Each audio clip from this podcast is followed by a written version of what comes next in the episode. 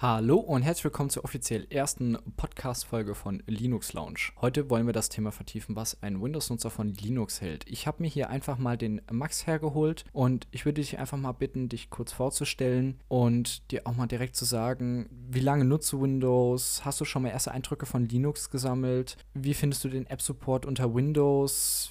Wie findest du die Runtime-Environment, also die Umgebung, in der du dich befindest, während du das System nutzt? Erzähl einfach mal ein bisschen. Ja, hi, ich bin der Max und ich arbeite seit zwei Jahren ungefähr mit Windows. Ich habe Windows bis jetzt immer benutzt, da es auf den meisten Geräten, die ich bisher benutzt habe, vorinstalliert war und einfach zu benutzen ist. Dennoch ist dieser Podcast für mich eine gute Chance, mehr über andere Programme wie Linux zu erfahren. Das freut mich tatsächlich zu hören. Danke, dass du dabei bist.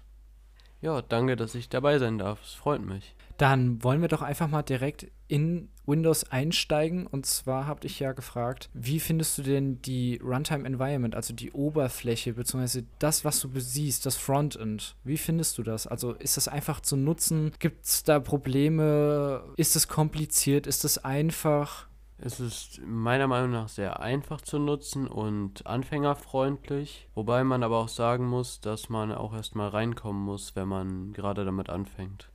Ja, tatsächlich, Windows hat ja auch, wo du ja gesagt hast, es ist nicht unbedingt relativ einfach zum Reinkommen. Windows hat ja auch haufenweise Hintergrundprozesse, die laufen und das System dann auch stellenweise so ein bisschen runterziehen. Das liegt ja auch daran, dass vieles von Windows einfach obendrauf gebaut wurde und nicht irgendwie umgebaut wurde. Also zum Beispiel, da gibt es dann auch Funktionen, die es schon seit Windows 7 gibt, die dann einfach nur auf Windows 10 geupgradet wurden und dann halt einfach nicht ausgebaut wurden und dann halt einfach instabiler laufen. Tatsächlich äh, gibt es ja auch noch die Registry und so weiter. Also viele, viele, viele Administrationsprogramme und im Hintergrund auch noch mehr Prozesse, die für die Verwaltung von Windows da sind und die Nutzung somit dann halt auch nicht immer sehr einfach machen. Also es gibt tatsächlich auch viele Probleme, die Windows mit sich bringt. Hast du denn schon mal ein paar Probleme gehabt mit Windows?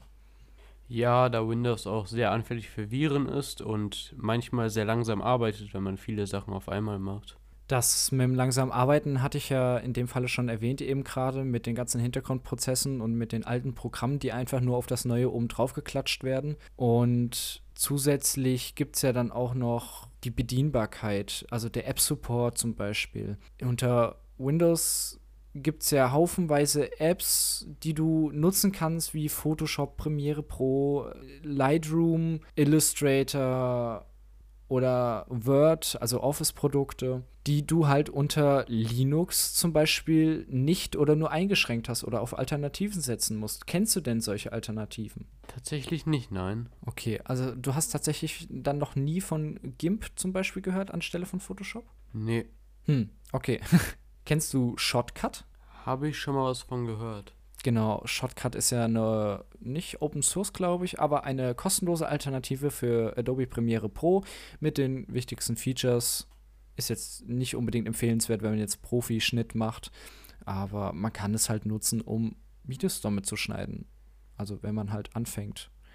Könntest du dir vorstellen, irgendwann eines Tages mal mit Linux zu arbeiten oder das einfach als Standardbetriebssystem zu nutzen? Tatsächlich habe ich das in Zukunft vor, da ich Linux auch von dem, was ich gehört habe, besser finde als Windows. Okay, dann werde ich mal auf die Frage eingehen, was findest du denn an Linux besser als an Windows? Also ich meine, Windows ist ja das Nonplusultra im Gaming, weil viele Gaming-Apps einfach nur auf Windows laufen und stellenweise noch gar keinen Linux-Support haben, weil Linux ja von viel wenigeren Menschen genutzt wird als zum Beispiel Windows. Erzähl doch mal. Das ist natürlich eines der Probleme, die es da gibt, aber an sich finde ich Linux einfach besser, da es weniger anfällig auch auf Viren ist.